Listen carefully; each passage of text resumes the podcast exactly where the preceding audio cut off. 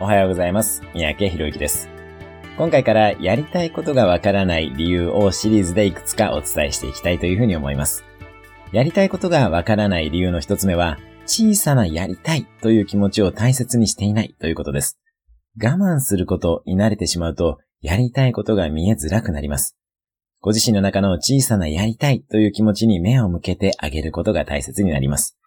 日本ではどうしても〇〇してはいけないということが多かったり、人目を気にしたりするので、常識的な型にはまった行動や考えをするようになりがちです。なるべく我慢しないようにしましょう。例えば仕事上のやるべきタスクなども重要度順だけでなく願望順に並べてみたりします。その上で優先順位を決めていきます。あなたの中の小さなやりたい気持ちをどうぞ大切にしてください。もう我慢しなくていいのです。